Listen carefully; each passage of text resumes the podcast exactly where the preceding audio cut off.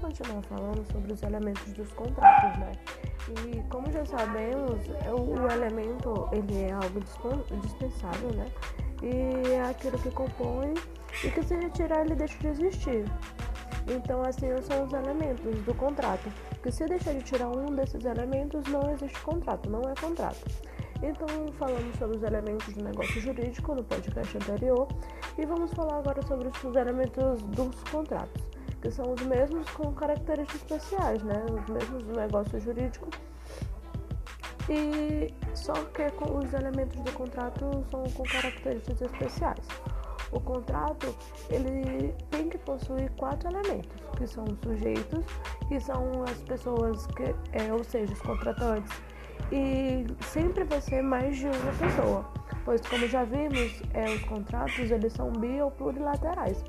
E então entra é, vai entrar a questão dos requisitos dos negócios jurídicos, que é ser capaz é, com algumas exceções, né, que é a questão do mandato, que o relativamente incapaz ele pode atuar como contratante sem assistente.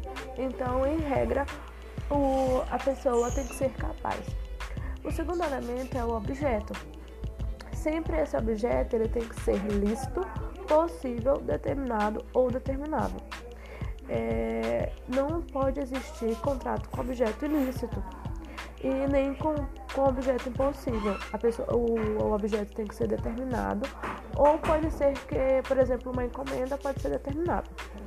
A declaração, a declaração é o terceiro elemento, que pode ser verbal, gestual ou escrita, como já vimos. E por último, a forma, que é de forma livre, em regra. Em regra, a forma do, do contrato ela pode ser de qualquer. pode até ser em silêncio, né? Que é da forma tácita. É, só tem uma forma específica quando a lei determina, que são os instrumentos, que são designados instrumentos, mas podem ser como podem ser também os instrumentos públicos, que pode ser uma transação de imóveis, por exemplo, que a lei determina com valor superior a 30 salários mínimos, né, que tem que ser por escritura pública, é, que encontra-se lá no artigo 100, 108 do Código Civil.